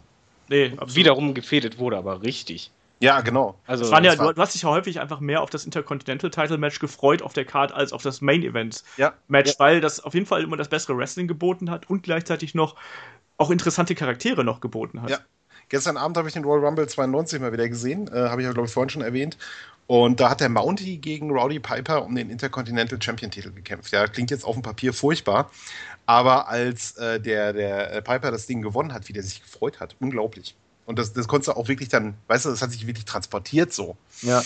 Ja, ich habe gestern nochmal geschaut, äh, Roddy Piper gegen Bret Hart. War, war das SummerSlam? Nee, das war WrestleMania, WrestleMania 8. WrestleMania, WrestleMania 8, ja. Eins meiner oh. Lieblingsmatches. Ja, genau, wo dann einfach am Ende der Titel übergeben wurde und das war einfach, das war nicht ein Mid-Card-Title, sondern das war richtig so, der hat jetzt die, die Bürde übergeben, so du bist jetzt der Nächste. Ja, genau. Und ich finde, das macht Kevin Owens halt momentan sehr gut dadurch, dass, dass er einfach immer wieder diesen Titel betont und sagt, ich will den haben, ich will den haben, egal was ist, ich will den haben. Ja, deswegen finde ich es übrigens auch gerade wichtig, dass die WWE auch gerade wieder versucht, so eine Art Riege der Intercontinental-Title-Anwärter aufzubauen. Mit dieser Vierergruppe, die wir jetzt da haben. Mhm, du, hattest das, du hattest das früher auch gehabt. Du hattest immer so eine Gruppe von vier bis sechs Leuten, die im Prinzip in wechselnden Positionen eben um diesen Titel gefädelt haben und dadurch wurden die aber auch alle gleichzeitig gestärkt. Und klar haben die da auch mal Siege untereinander ausgetauscht, aber es hat halt eben trotzdem funktioniert und hat eine Spannung um diesen Titel äh, erzeugt.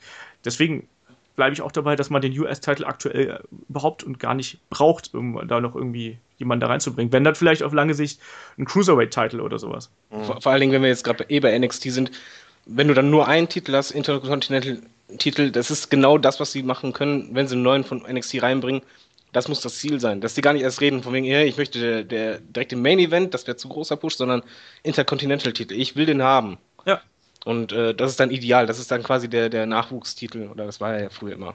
Ja, beziehungsweise halt, das ist ja der, der Titel gewesen, der dann, wie du gerade auch schon richtig gesagt hast, der dann ja, wenn man das Ding gewonnen hat, dann weiß man, dass der große, der nächste große Titel gar nicht mehr so weit weg ist, aber bis man da ist, dann verteidigt man den eben auch mit Stolz und halt eben genau. schleppt den nicht nur mit sich rum, so wie es genau. heutzutage ein bisschen Anschein gemacht hat über lange Jahre. Aber ich glaube, insgesamt sind wir uns eigentlich einig, dass so das Wrestlerische gerade bei NXT und WWE eigentlich sehr gut aussieht, wie ich finde. Also ich finde beide Roster ähm, sehr interessant, auch wenn bei NXT gerade so ein bisschen ausgedünnt ist. Aber ich denke, dass ähm, ja mit der entsprechenden, äh, mal vorausgesetzt, Charakterentwicklung, dass da einige Leute äh, auf jeden Fall noch groß hervorkommen können, oder? Ja, ich, ich wünsche mir vor allen Dingen also zwei Sachen so ein bisschen für die Zukunft. Ich glaube, was Talent angeht, haben sie da wirklich äh, das größte Potenzial seit 20 Jahren. Also wenn man sich das Roster mal anschaut, wenn man sich die Leute mal anschaut, die da sind und äh, was da jetzt noch nachkommen kann, auch, auch ein dünneres äh, NXT-Roster hat so Leute wie Finn Balor noch, ja, und, und der nicht zu vergessen hier Kenta, äh, wie, wie heißt der? Ideo, Ideo Itami, Itami. genau. Ja.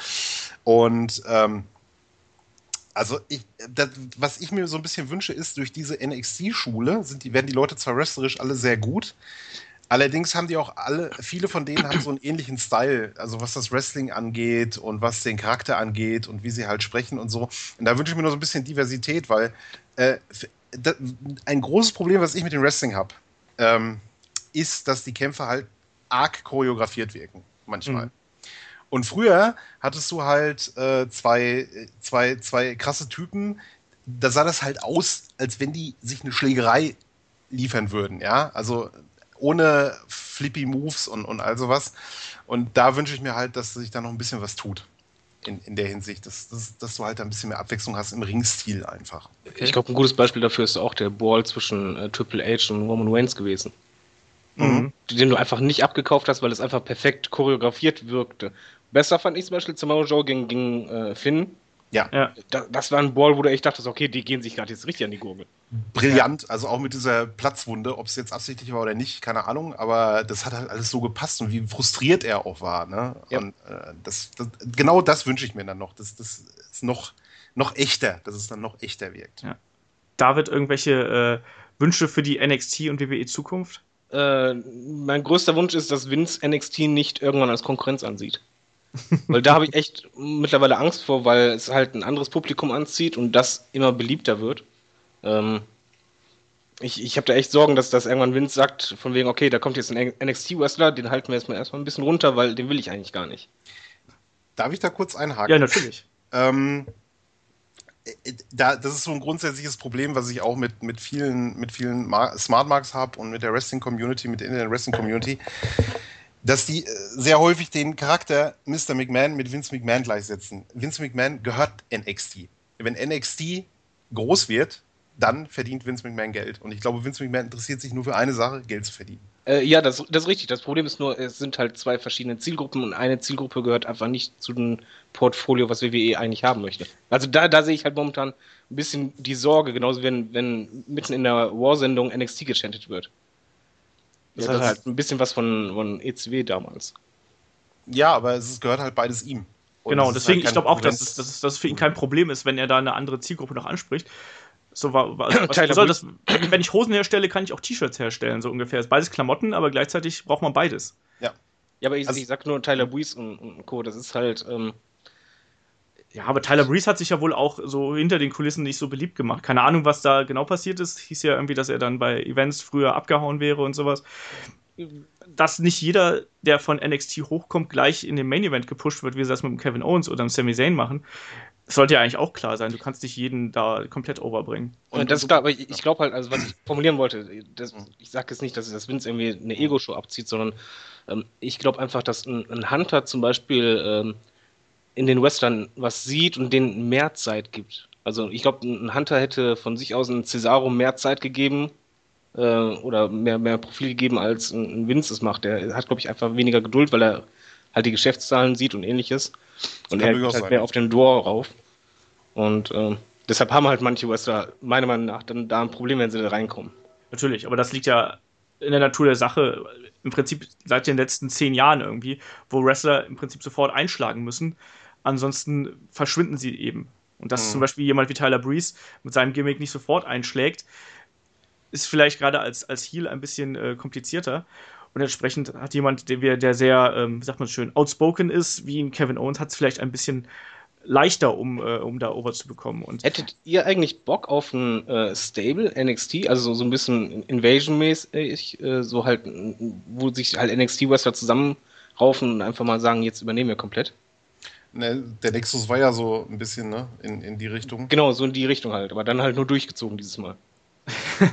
Klar, immer, immer her damit. Es kommt am Ende halt auf Storytelling und aufs Booking an, wenn sie es vernünftig machen. Aber gut, äh, wie sie bei den Nexus halt für mich an die Wand gefahren haben nach einem so guten Start, ja, äh, weiß ich nicht, ob man das machen sollte. Bring back the core, sage ich nur. Bring back the core. genau. ja, Nein, also ich, denk, ich, denke, dass Stables sind immer eine gute Möglichkeit, um Talente ja. reinzubringen. Aber wie ähm, Simon das gerade schon gesagt hat, da muss halt eben auch dann ein ne, Plan dahinter sein und du musst daran festhalten und du musst diesen Stable dann auch dominant darstellen. Ey, ich sag nur, The Shield haben sie es perfekt gemacht. Also, Super, ja, äh, perfekt das, gebuckt. Das ist ja. das perfekte Beispiel. Guck dir den zweiten, die zweite äh, Reinkarnation von, ähm, vom Nexus an. Totaler Scheiß. Wo, wobei sie haben damals bei, bei The Shield und Wyatt Family alles richtig gemacht bis zu deren Fehde und danach ist für uns.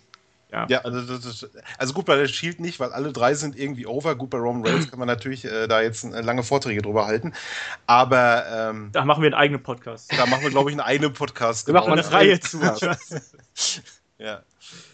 Nee, also da, das, das weil da, da, kann halt viel schief laufen, es kann halt gut, gut funktionieren. Die Wilds sind da, glaube ich, auch ein eigenes äh, Thema, wie man ein Stable ja. an die Wand fahren kann. Ja, definitiv. Ähm, aber grundsätzlich glaube ich, dass ein Stable, wenn man ihn gut positioniert und auch ähm, mit einer eigenen Identität versieht, dass man da auf jeden Fall auch mit dem NXT-Stable was machen kann. Warum denn nicht? Aber aktuell sehe ich tatsächlich so eine Art Stable War ja zwischen dem Bullet Club und den äh, Samoanern am Horizont. Das ist so mein Tipp, dass das noch länger geht. Ja, ja. Ich hoffe, dass die Usos dadurch auch wieder ein bisschen interessanter werden, weil, oh, die Usos. Ey. Oh ja. Ja, die brauchen auch dringend ein Repackaging. Da muss irgendwas passieren, ja. Ja, ja das allem diese Strahlemann-Gimmick, das, das geht halt nicht. Was ist das überhaupt für ein Gimmick? Kann mir das jemand erklären? Nee. Irgendwelche Samoaner Footballer oder was? Keine Ahnung. Ist Rapper? Man, ja, irgendwie sowas. Ich habe es auch nicht verstanden. Da habe ich, ich glaube, ich habe mich beim letzten Podcast darüber zehn Minuten ausgekostet, wie scheiße ich die Usos aktuell finde. ich glaube, die Usos sind aktuell im Grunde genommen das Tech-Team Artus. Das mhm. ist halt, die haben ihre Catchphrase am Anfang, wenn sie reinkommen und dann die Matches laufen immer gleich ab und äh, ab und zu mal äh, nochmal das Publikum animieren, das war's dann. Ja. Ja, aber es, es, wirkt halt komisch, wenn die dann irgendwie den, äh, die, die harten Kerle spielen, aber dann auch gleichzeitig wieder tanzen in die Halle kommen. Und, ja, und dann auch wieder im Main Event sind irgendwie. Ne? Ja, da passen halt auch überhaupt gar nicht rein. Überhaupt nicht. Nee. Ja, vor allem die, die, der Gedanke hinter diesem Tanzen haben sie halt in der WWE gar nicht gesteckt. Wenn du dir halt äh, irgendwie Rugby anschaust, wenn die richtig Rugby. Gesicht an Gesicht stehen und dann den Tanz machen, um den anderen einzuschüchtern, das würde bei den Usos direkt ganz anders wirken. Mhm. Ja. Deswegen sage ich ja, die brauchen, die müssen eigentlich ein ernsthafteres Gimmick bekommen und auch mit ein bisschen Tiefe dahinter. Und wie gesagt, als sie reingekommen sind, waren sie ja diese Samoaner, die nicht äh, ein samoanisches Klischee sein wollten. Und jetzt sind es halt irgendwie doch. Total, geworden. ja. ja. Nur halt ein modernes samoanisches Klischee, aber. Auch, auch diese Samoa-Connection und so, ja, das ist halt auch so ausgenudelt schon, finde ich. Äh, nee, brauch ich, ja, ja. sowas brauche ich ja nicht mehr. Naja. Naja, wir werden sehen. Ähm, das ist auf jeden Fall noch was. Wir werden garantiert noch sehr oft über Roman Reigns und äh, die Usos sprechen, weil da gibt es einfach viel Diskussionsbedarf, glaube ich mal. Ja. Ähm, aber, aber zumindest können wir zusammenfassen, dass wir einer Meinung sind, dass die so viel Talent haben, dank NXT wie noch nie zuvor. Absolut. Ja, das unterschreibe ich. Ja, immer noch ein brillanter Schachzug, NXT halt so ausrichten, wie sie es, wie es ausrichten. Mhm. Und äh, ja, also da, äh, the sky is the limit. Ja, da wird ja auch in, naher Zukunft noch mehr kommen. Ich meine, die scouten ja unfassbar viel. Da werden ja auch noch mehr Leute nachrücken, einfach auch äh, aus Europa und ich weiß nicht woher und aus den Indies. Mhm. Da wird ja noch so vieles kommen. Also wenn ich da allein diese Cruiserweight, äh, die Cruiserweight Classic, der jetzt da irgendwie im nächsten Monat, übernächsten Monat ansteht, wenn ich das sehe, wer da, wer da antritt, allein Zack Saber Jr., wie fantastisch ist das denn, den bei mhm. WWE zu sehen und die, diesem Production Value, den du da hast. Also die wissen schon, wo sie ihre Talente herkriegen und ich glaube, das wird auch in naher Zukunft nicht aufhören. Das, das Traurige für uns als Fans wird, glaube ich, dann sein, dann unsere Talente nicht alle oben zu sehen, sondern dann auch mal zu akzeptieren, dass vielleicht ein Wrestler nicht so weit nach, nach oben schafft, wie wir uns das erhofft haben. Ja, irgendwann, wenn, so ein groß, wenn das Roster groß genug ist, vielleicht wieder ein Brand-Split ja. oder sowas. Das wäre, wäre halt, das wäre halt noch was, was man dann machen könnte. Andererseits hast ja. du jetzt im Prinzip schon drei Brands. Ähm, da ja, wobei SmackDown sehr abstinkt aktuell. Also.